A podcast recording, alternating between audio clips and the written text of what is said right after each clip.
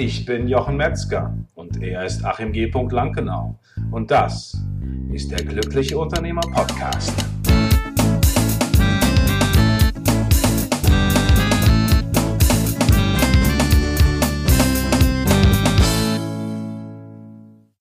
Herzlich willkommen zu einer neuen Folge von der Glückliche Unternehmer Podcast, mein Unternehmen auf Autopilot. Heute mit der Folge 134 und mit dem spannenden Titel Der Blumenstrauß.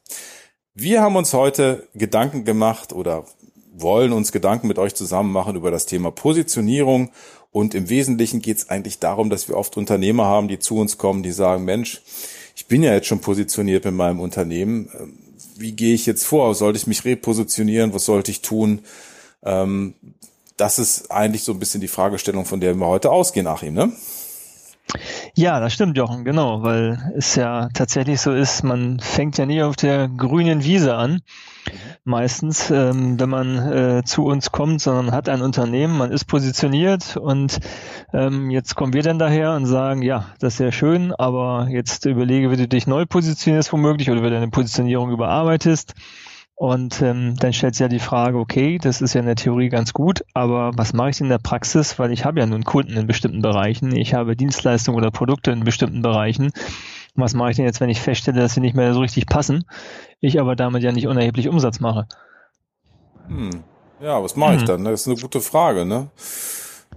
Also vom Prinzip her würde ich jetzt erstmal hingehen und gucken, ähm, was, was, was habe ich eigentlich für Bereiche? Also wirklich tatsächlich jeden, auch wenn es, sage ich mal, oftmals hat man so, dass man sagt, eigentlich mache ich dieses Thema nur für diesen einen Kunden.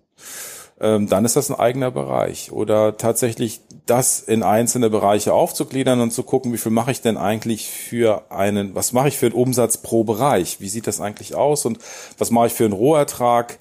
Ähm, und wie ist dort letztendlich die Aufteilung? Das ist etwas, was wir an dieser Stelle empfehlen, Achim. Ja, das ist richtig, wobei ich nochmal wieder den berühmten Schritt zurückgehen würde. Dann machen wir das tatsächlich mal. genau. Ähm, weil äh, vorher geht es natürlich darum, also das haben wir jetzt in verschiedenen Folgen auch schon mal dargestellt, aber ich will es der Vollständigkeit halber nochmal erwähnen, ähm, zu sagen, okay, wie möchte ich mich denn positionieren? Also die Analyse zu machen, die du jetzt ansprichst, ist ja richtig, aber ich muss sie im Hinblick darauf machen, ähm, wie ist meine aktuelle Positionierung und ähm, wie ist meine gewünschte Positionierung und wie groß mhm. ist der die Differenz, das Gap. Mhm.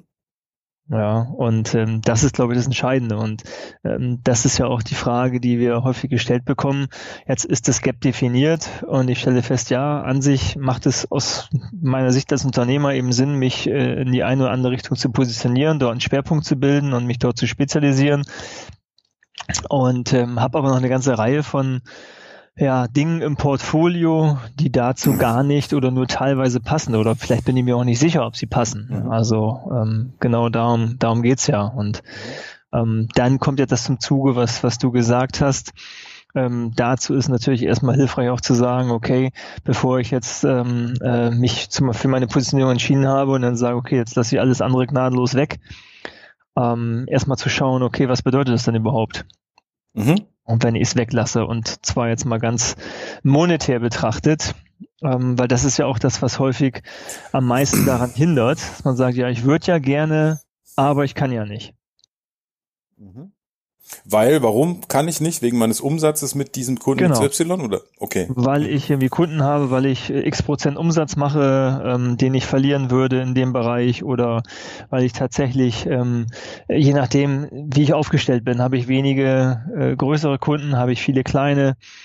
Ähm, aber meistens erkennt man ja so bestimmte Zusammenhänge, also dieses mhm. berühmte Pareto-Prinzip, das ähm, häufig in irgendeiner Art und Weise da ist, sei es bei den Produkten, bei Dienstleistungen, bei den Kunden, ähm, wo ich weiß, dass ich da doch einen, einen besonderen Schwerpunkt habe, mit dem ich letztendlich meinen Umsatz oder eben noch wichtiger wieder meinen Ertrag erwirtschafte. Also ich quasi 20 Prozent meines Umsatzes mit einem ganz bestimmten Bereich mache oder 20 Prozent meines Umsatzes mit einer ganz bestimmten Kundenklientel. Und im, im Grunde genommen geht es ja auch darum, hier Muster zu suchen. Also das heißt, es nützt mir eigentlich wenig, wenn ich ein Portfolio habe und ich mache mit einem Kunden einen bestimmten Umsatz und das macht mein Hauptumsatz aus. dann muss ich natürlich gucken, wie will ich weiter vorgehen. Will ich vielleicht noch mehr von diesem Umsatz mit anderen Kunden machen, wenn das möglich ist? Das könnte auch eine Möglichkeit sein. Oder sage ich tatsächlich, perspektivisch muss ich einfach von diesem einen Kunden wegkommen? Oder überhaupt von diesem Bereich wegkommen? Ja, also ich meine, das, da sind wir jetzt ja schon fast wieder bei noch einem anderen Aspekt, der jetzt nicht mhm. direkt, äh, sondern indirekt was mit Positionierung zu tun hat. Mhm. Und das ist natürlich der Punkt, wenn ich zu sehr von einem Kunden abhängig bin. Mhm ähm, äh, weil diese Abhängigkeit natürlich immer eine, eine Gefahr birgt, die da ist.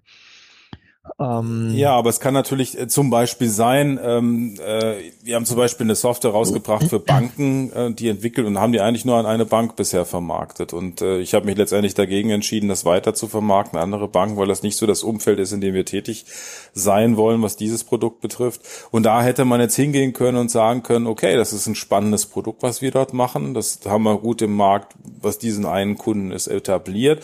Und es macht Sinn, hier noch breiter in die Vermarktung einzusteigen und das noch an weitere Kunden, äh, weitere ähm, B2B, weiteres B2B-Geschäft hier zu machen und noch an mehr Kunden zu verkaufen.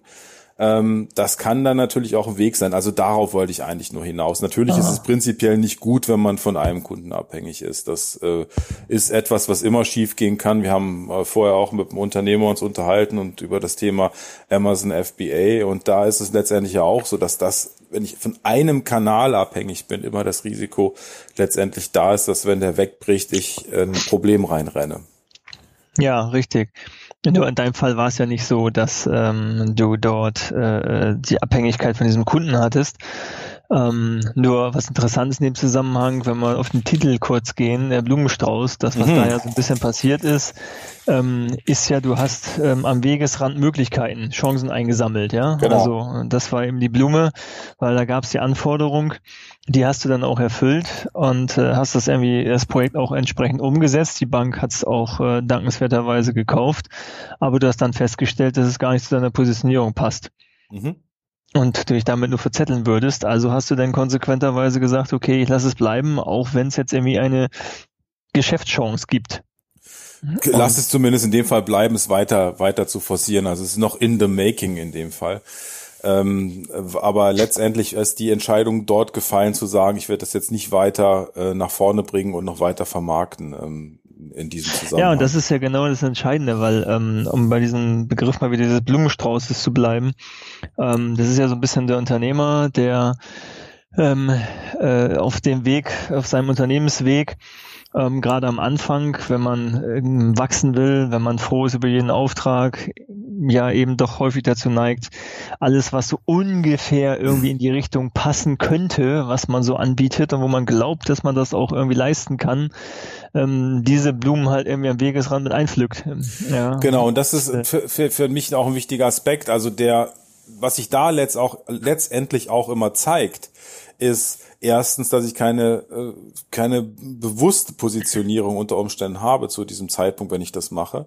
Zweitens, dass vielleicht mein Sales-Kanal, wenn ich eine Positionierung habe, also mein Verkaufskanal, wie jetzt neue Aufträge reinkommen, noch nicht so bewusst und gut funktioniert, so dass ich sagen kann, ich kann wirklich mich darauf konzentrieren, in einem Positionierungsbereich oder in der Positionierung, also so wie ich positioniert bin, den entsprechenden Umsatz zu generieren.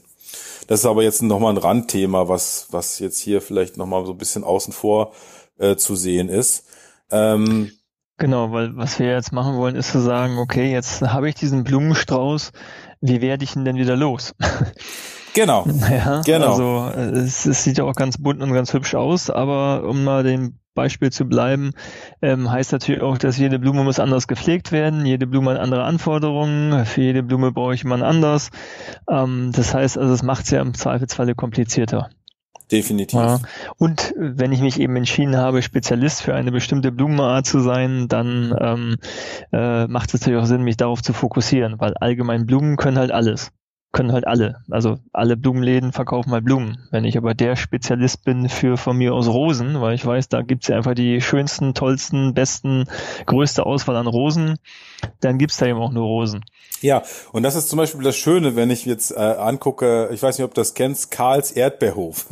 ja? ja, ja, klar. Karls Erdbeerhof, finde ich eine ganz schöne Anekdote, habe ich heute Morgen irgendwie mich mit beschäftigt äh, wir saßen so gemütlich beim Frühstückstisch und dann sage, habe ich mir so überlegt, haben wir drüber gesprochen, sag, woher kommt, wie ist das eigentlich entstanden, dieses Unternehmen?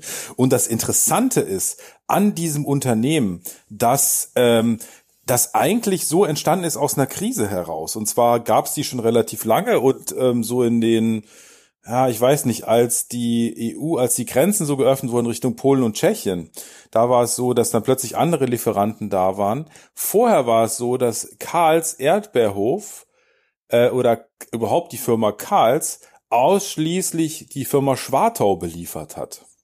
Und mhm. dann ist Folgendes passiert, die Grenzen wurden geöffnet durch EU etc. Ähm, und plötzlich haben die günstigere Ware bekommen aus anderen, aus Polen, aus Tschechien und plötzlich waren die da weg vom Fenster. Und was haben die gemacht? Die haben aus dieser, aus dieser Geschichte eine Tugend gemacht. Ist jetzt noch ein bisschen anders. Der Sohn sollte das Unternehmen eigentlich fortführen. Dann hat er gesagt, ich stelle das nochmal auf ganz andere Beine. Ich gründe hier diesen Hof und wir spezialisieren uns auf Erdbeeren. Und ähm, Jetzt war das interessant, äh, da gibt's ja diese, diese, diese entsprechenden Häuschen, wo diese Erdbeeren verkauft werden. Und äh, also ein Punkt ist, dass äh, dass die in in Las Vegas oder irgendwo im Ausland waren und diese diese Häuschen gesehen haben, wo die nicht, ich glaube beim beim beim irgendein, irgendein Sportfestival, irgendein Sport war das in Amerika. Und da kamen die mit diesen Häuschen zurück, die gab's irgendwo schon und haben die entsprechend verändert. Und das ist ihr Vertriebskanal. Das heißt, sie sind komplett weggegangen von von Großhändlern, von äh, sondern direkt machen direkt Vertrieb über ihre Häuschen. Und dann sind sie hingegangen mhm. und haben gesagt, okay, und was ist mit den Erdbeeren, äh, die zurückkommen, die wir nicht verkaufen? Na, dann machen wir Marmelade draus. so, inzwischen ist die Marmelade aber so erfolgreich, dass das gar nicht ausreicht, dass sie quasi für die Herstellung von, von Marmelade, die sie für 3,50 Euro pro Glas verkaufen, muss dir mal vorstellen, mhm. 3,50 Euro, da, da, da ja. lacht sich äh, jeder Discounter, äh, lacht sich ins Fäustchen, beziehungsweise weint mit den Augen, wollte ich schon sagen, weil er diese Marge nicht hat. Äh, stellen die direkt, pflanzen die Erdbeeren an, stellen diese Marmelade her und haben ents entsprechend drei Erlebnishöfe, die sich alles um das Thema Erdbeeren ranken, ja, und die auch sogar das ganze Jahr geöffnet sind. Das heißt, wirklich über 25 Jahre ist rund um dieses Thema Erdbeeren ein Imperium entstanden. Ja, und wenn die, wenn die gesagt haben, nur wir machen nicht nur Erdbeeren, wir machen auch Spargel, wir machen auch dies, wir machen auch das, gäbe es eben nicht Karls Erdbeerhof. und das ist das eben die spannende Geschichte vielleicht nochmal so am Rande als Anekdote. Ja, aber das ist natürlich ein sehr schönes Beispiel. Es gibt ja zahlreiche Beispiele dafür yeah. und da kommen wir mal dahin. Also ich bin ja positioniert, mein Unternehmen gibt's und das ist ja so die Frage, was mache ich dann, ähm, wenn ich mich auf einen bestimmten Bereich spezialisieren möchte.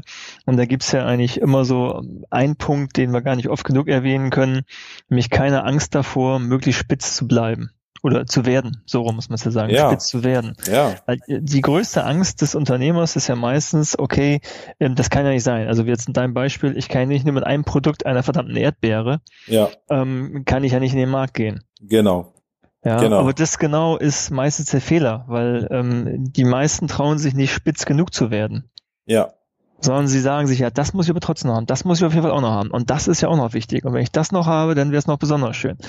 Und das ist natürlich auch total schwer, also das muss man auch fairerweise sagen, ähm, sich da zu fokussieren so stark und Dinge wegzulassen. Und gerade wenn ja. man noch Umsätze auch stark macht mit bestimmten Bereichen, ähm, dann kann das natürlich meist auch nur Zug um Zug gehen. Also man hat das ja eine Infrastruktur in dem Unternehmen, das ist also auch nochmal wichtig zu sagen. Also das Plädoyer ist hier nicht, ich schmeiß morgen alles über Bord ähm, und mache was völlig anderes. Es sei denn, ich mache es aus einer starken Krise heraus. Also wenn ich sowieso kurz vor der Pleite stehe ähm, äh, und nicht mehr weiß, wo vorne und hinten ist, dann kann ich auch radikal sein. Dann ist es häufig auch die einzige Chance, radikal zu sein. Und aus dieser, aus dieser Krise kann natürlich wirklich tatsächlich ein sehr interessantes Unternehmen wieder erwachsen. Also wie es in deinem Beispiel ja auch so ein Stück weit war, dass ja auch aus genau. einer Krise heraus nicht standen. Genau. Ähm, aber wenn ich das jetzt mal außen vor lasse, dass es aus einer Krise heraus entsteht, ähm, dann ist ja eben die Not auch nicht so stark und dann ist ja der Wille zur Veränderung meist auch nicht so stark. Und das ist genau das Problem, was dann auch da ist. Ähm, auf der anderen Seite brauche ich natürlich auch Umsätze, weil ich habe Mitarbeiter, ich habe Infrastruktur etc. Ja. Aber trotzdem muss ich eben sehen, dass ich sukzessive diese Bereiche eben zugunsten des neuen Schwerpunktes, der neuen Positionierung ähm, äh, aufgebe. Nicht sofort, aber sukzessive und eben auch meine, hast vorhin von dem Sales Funnel gesprochen, auch meine, meine Ausrichtung, meine Vertriebsausrichtung eben daran setze, dass ich dann nur noch auf diese Bereiche eben mich auch fokussiere. Und genau, was natürlich Blumen am Wegesrand einsammelt, die dann noch so wachsen. Äh, richtig, was natürlich auch ein wichtiger Aspekt ist, auch ein Vorteil ist. Also zwei Punkte, die ich dann noch ins Feld führen möchte, ist das eine, dass wenn man sich die ganzen Bereiche anschaut, dann schaue ich mir natürlich auch an in der Positionierung. Gibt es einen Bereich, den ich mache, der sehr stark von mir als Unternehmer abhängig bin, wo ich unter Umständen als Unternehmer die Fachkraft bin, weil ich nur dieses Hoheitswissen habe oder dieses Königswissen oder wie man das immer so schön sagt. Ähm, äh, für diesen Kunden und ich aber sage, gut, ich muss es selber machen, weil so viel Umsatz machen wir da nicht mit, dann ist es auf jeden Fall schon Bereich, der äh, sinnvoll ist, auf jeden Fall wegzulassen. Und das Zweite ist, je weniger Bereiche ich habe und desto, je klarer ich fokussiert bin, desto klarer kann ich auch mein, mein, mein Werbebudget, mein Marketingbudget auch investieren und mich auf einen Bereich fokussieren und in diesem Bereich wirklich total glänzen. Und du hast ja äh, vor ich weiß nicht, ich glaube, es war vor 19,5 Tagen, als wir gesprochen haben, hast du ja auch gesagt, ähm, naja, es geht aber nicht nur darum, es geht nicht nur um die Positionierung des Produktes, sondern es geht auch nochmal um die Zielgruppe. Das heißt, an wen, ich an wen verkaufe ich. Wenn ich ein Produkt habe, ist es vielleicht auch sinnvoll, sich zu entscheiden, verkaufe ich jetzt eigentlich an Einzelpersonen, verkaufe ich an Firmen oder verkaufe ich an Großhändler? Ja, zum Beispiel. Klar, also das ist natürlich, äh, schließt sich immer so ein Stück weit an. Also die Zielgruppe ist ja mit der Positionierung eng verbunden. Ja, ja. wenn wir jetzt zum Beispiel nochmal bei Karls Erdbeerhof bleiben, der dann sich bewusst entschieden hat und zu sagt, nee, ich habe ich äh, verkaufe ähm, Direktvertrieb, ja, äh, ja. und habe wirklich, glaube die haben 900 äh, 900 Verkäufer in Deutschland mit diesen mit diesen Bütchen, ja, mit diesen Erdbeeren. Und ähm, das Interessante ist, dann entsteht plötzlich auch eine ein, ein Folge-Synergieeffekt. Und dort ist der Folge-Synergieeffekt gewesen, dadurch, dass diese Erdbeeren überall, diese Erdbeerhütten überall stehen, ist dieser Wiedererkennungswert da. Durch diesen Wiedererkennungswert und die Leute dort auch kaufen, kennt jeder diese Brand letztendlich. Karls Erdbeerhof kennt hier zumindest bei uns hier in Berlin und Umland eigentlich jeder. Äh, und dann haben sie über diesen Kanal auch die Möglichkeit, nochmal ihre Broschüren auszulegen, zu bewerben, wo sie sagen, ja, da gibt's eigentlich auch Karls Erdbeerhof. Wenn du im Urlaub bist, kannst du uns auch besuchen. Ja? Und das heißt, ich habe zusätzlich da nochmal diesen Kanal, den ich aufgebaut habe. Aber das Entscheidende finde ich auch dort ist zu sagen, das ist kein kurzes Game. Also das ist kein Game, wo man sagt, okay, das ist jetzt eine Taktik und ich verdiene da schnelles Geld, sondern wo man wirklich sagt, ich investiere in eine Langfristigkeit, die sich hinterher dann aber auszahlt. Ja, und in dem Zusammenhang ganz wichtig, also um mal bei den Erdbeeren zu bleiben, mhm. ähm, ist ja gerade dort auch die Qualität. Also wenn jetzt Karls Erdbeerhof eine Richtig. schlechte Qualität hätte, genau wird das natürlich nicht aufgehen. Und, Aber, ja. und das sieht man deutlich, ähm, also ich bin ja selber ein großer Erdbeer-Fan, das, mm. das, ist ein schönes Beispiel.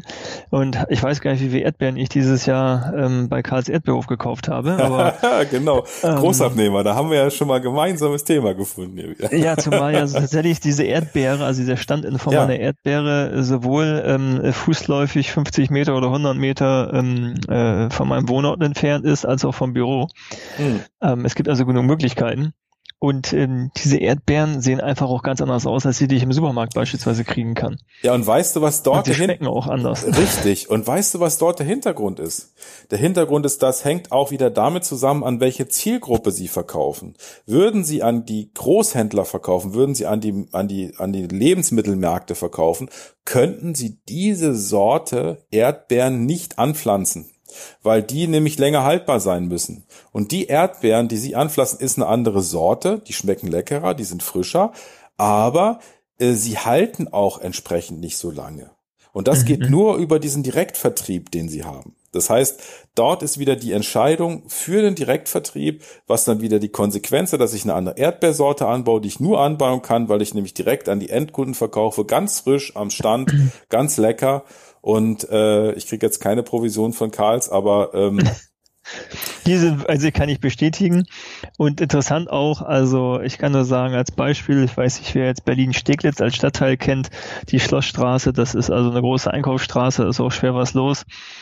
Also wenn man da samstags morgens um elf hinkommt, ähm, zu Karls Erdbeerbude, dann hat man noch Glück, wenn man überhaupt welche bekommt. Ach, und er kriegt zwei, dreimal am Tag äh, Nachschub und diese Körbchen, die dann also meist auch in der Hochsaison nur so 500 Gramm Schälchen. Ich weiß gar nicht, was sie kosten, sechs Euro oder sowas. Ja, ja, kommt. Der Preis und, steigt doch in der Saison. Die sind am Anfang, glaube ich, ein bisschen günstiger, wenn die Menge größer ist. Dann sind sie, glaube ich, bei fünf und am Schluss kosten sie sechs.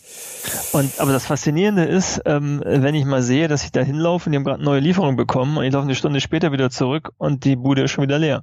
Ja. Also man sieht einfach diese, diese, diese Fokussierung. Man sieht ja auch nur, und das ist ja auch, das hat schon wieder was eigentlich mit Warenpräsentation zu tun, aber deshalb ist das auch so, so wichtig. Du weißt ja, ich habe ja früher mich viel auch mit so Warenpräsentationen und mhm. ähnliches äh, beschäftigt.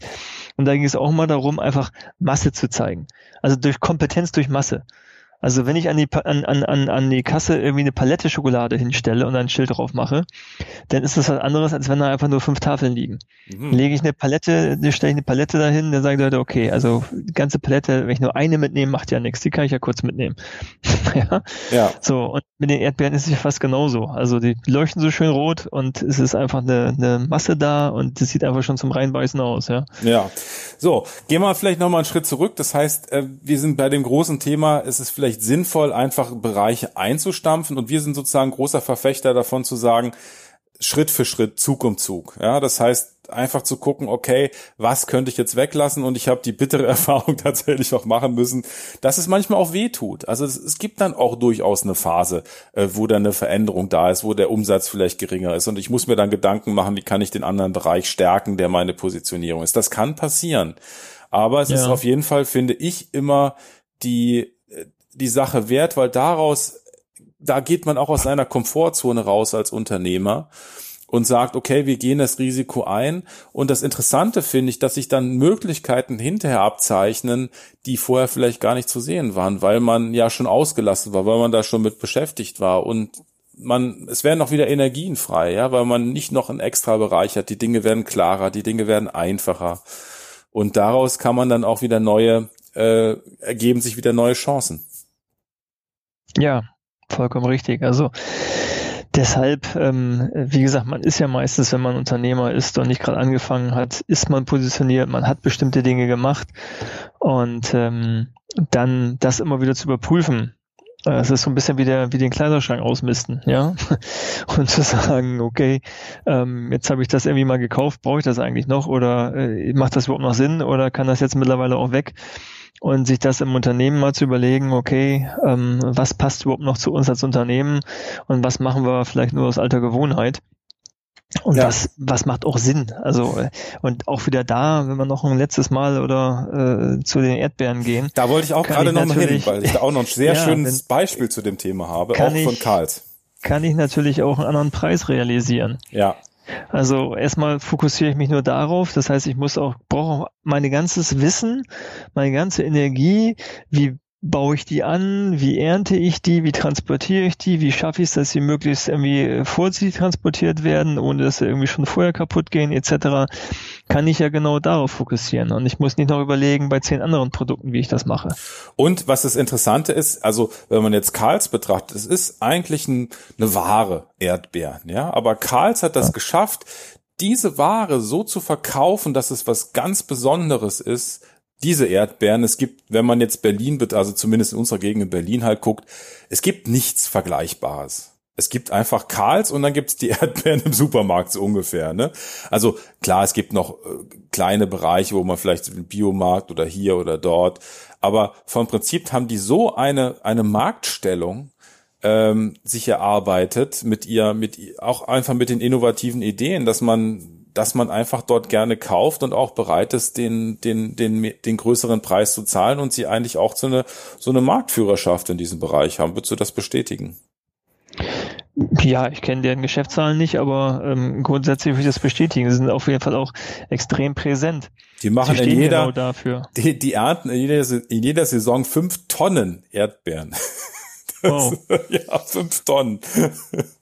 das ist unglaublich. Äh, nee, ein Punkt also. wollte ich noch mal drauf hinaus. Das ist wirklich ähm, äh, der Punkt, den vielleicht noch mal exemplarisch an Karls, die auch irgendwann eine Phase hatten in den 90ern, äh, wo sie halt gemerkt haben, irgendwie ist die Luft raus. Ne? Und dann haben sie überlegt, und dann haben sie wirklich im Hotel gesessen, sind eigentlich drei, die das Unternehmen führen. Das ist eben der, äh, die heißen Dahl, die Familie Dahl, äh, der, der, der, der Enkel und äh, seine Frau und die Schwester, die führen das Unternehmen, haben zusammengesessen und überlegt, wofür wollen wir eigentlich stehen? Weil sie so ein bisschen die Luft raus waren, es gefiel ihnen nicht und haben, sag ich mal, sechs oder sieben Adjektive gefunden, wofür sie stehen wollen.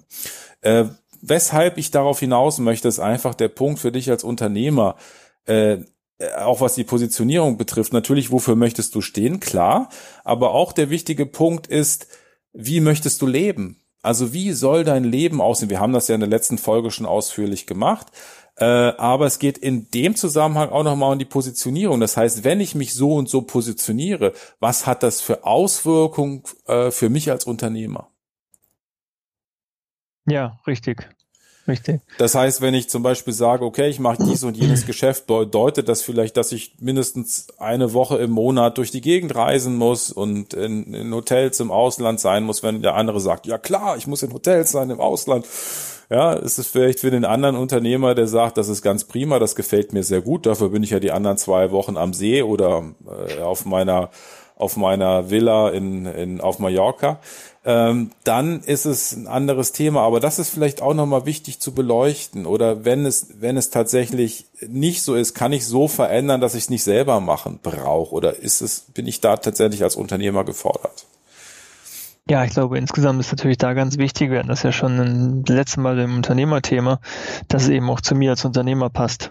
Genau. Also es ist jetzt halt die Frage, wenn ich auch um wieder ein Beispiel zu bemühen, ähm, Erdbeeren hasse und vielleicht irgendwie sogar allergisch bin, ähm, dann heißt das nicht, dass es nicht funktionieren kann, aber natürlich sollte man sich nochmal genauer überlegen, ob man jetzt unbedingt äh, der Spezialist für Erdbeeren sein möchte. Ja, weil es auch dann letztendlich ja immer so ist, dass ich jeden Tag da auch hingehe und, und vielleicht auch jemand bin, der vielleicht bessere, interessantere, spannendere Konzepte entwickle, wenn ich auch Spaß daran habe, ja.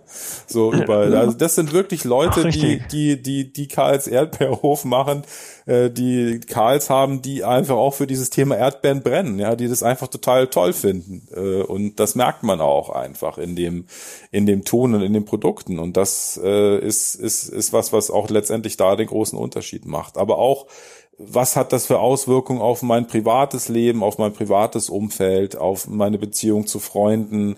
Ähm, ist das etwas, was dem zuträglich ist, wieder als Geschichte, wenn ich das, diese, diesen entsprechenden Bereich ausübe oder nicht? Oder wenn ich ein langfristiges Ziel habe, bringt mich diese, dieser Bereich dort eher hin oder davon weg, weil es ja immer auch ein Prozess ist. Also ich, ich sehe es so, eine Firma ist nie äh, ist nie fertig. Also es geht immer weiter, es entwickelt sich weiter, aber bringt mich das eher dorthin oder bringt es mich davon weg? Ja, das stimmt. Und ich äh, habe jetzt voll Lust auf Erdbeeren und die Saison ist vorbei, verdammte Axt. Ja, aber, aber ganz ehrlich, die schmecken auch irgendwann nicht mehr so gut. Ne? Es gibt dann so einen, so einen Zeitraum, wo die total lecker sind und dann irgendwie nicht mehr. Also, und ich habe zum Beispiel auch, äh, äh wir haben auch geerntet, welche, da waren wir allerdings nicht bei Karls. Wir haben, glaube ich, fünf Kilo Erdbeeren geerntet und die mussten wir ganz schnell aufessen, weil die ganz schlecht wurden. Und es war super. Also ich meine, ich habe glaube ich zwei Kilo Erdbeeren gegessen innerhalb von anderthalb Tagen. Es war echt Bombe. Ja? Also gesundheitlich auch prima, alles alles super schick, äh, super Geschichte. Ja, wie heute der Erdbeer-Podcast, würde ich sagen. Heute der Erdbeer-Podcast, ja. ähm, so. Ja, also ich würde sagen, wir ändern nochmal den Titel der Blumenstrauß oder alles Erdbeeren. Fragezeichen. Nochmal spontan. Äh, ja, also ich glaube, das ist eigentlich für uns so der wichtige Punkt. Also guckt wirklich nochmal, was sind die Bereiche, den ich, die ich habe, was mache ich da für einen Umsatz, ähm, gibt's, ist dieser Bereich, den ich habe, ein Bereich, der dem auch entspricht als Unternehmer, wer ich sein möchte. Ähm, ist es vielleicht was, wo ich zu stark involviert bin, ähm, dass es vielleicht keinen Sinn macht? Wo mache ich meinen Hauptumsatz? und guckt einfach, ob ihr dort sozusagen den, den Besen schwingen könnt und einfach Bereiche äh, eindampfen könnt, wo ihr sagt, das macht keinen Sinn. Es ist manchmal schwer loszulassen, aber ähm, es ist einfach, finde ich, immer ein guter Schritt und meist kommt's besser, als man denkt. Ja, das, das ist mit Sicherheit so. Und wie gesagt, es ist wie im, im, im, im wirklichen Leben. Äh, wenn ich irgendwo ein Haus, eine Wohnung habe, im Laufe der Zeit stelle ich auch fest meistens, dass ich irgendwie Dinge um mich herum gesammelt habe, die ich schon drei Jahre, fünf Jahre nicht mehr angefasst habe. Ähm, und die eigentlich nicht zu mir passen vielleicht oder nicht mehr zu mir passen. Ja, so ging's mir und, zum Beispiel gerade, ja, dass ich ganz viel ausgemistet habe von meinen persönlichen Sachen. Und ja, und äh, genauso ist eben Unternehmen auch. Im Laufe der Zeit sammelt man eben Dinge an, ähm, die zu dem damaligen Zeitpunkt vielleicht gepasst haben, die dann einfach eine, eine Gewohnheit geworden sind. Aber wenn man es nochmal kritisch überprüft, das sollte man ja gerade bei der Positionierung sowieso von regelmäßig machen, einfach nicht mehr dazu passen. Genau. Und dann einfach auch wirklich zu wissen, macht es Zug um Zug.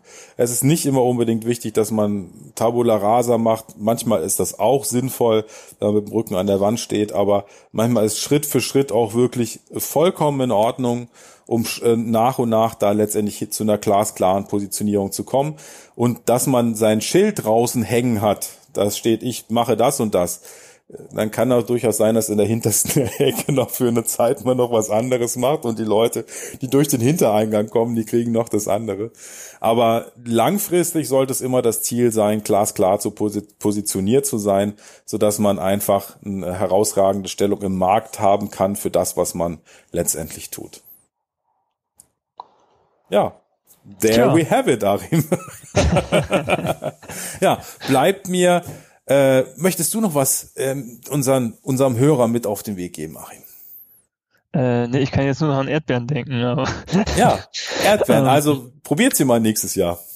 ja, vielleicht können wir da noch ein bisschen Provision rausschlagen. Aber ähm, nein, ich glaube, das ist, es ist äh, sehr, sehr ähm, äh, vielleicht ein klassisches Beispiel dafür gewesen, wie selbst so ein, ein vermeintlich banales Produkt wie eine Erdbeere einfach äh, etwas über Positionierung sagen kann und wie wichtig und wie sinnvoll das sein kann.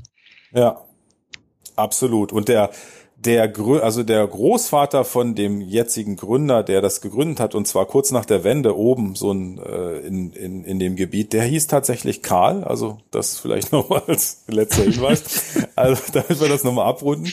Äh, ja, Achim wird jetzt wieder hinter mich auslachen. Das hast du da wieder erzählt. Aber gut. Ähm, ich wünsche dir dort draußen eine ganz fantastische, eine ganz, kriege krieg ich jetzt den, den, den Schwung zu einer ganz fantastischen zwei Wochen. Äh, ganz fantastische zwei Wochen. Und äh, viel Inspiration und vielleicht den ein oder anderen Geschäftsbereich, wo du denkst, okay, den könnte ich loslassen, den könnte ich gehen lassen. Äh, und denk daran, du hast das Recht, glücklich zu sein. Bis in zwei Wochen.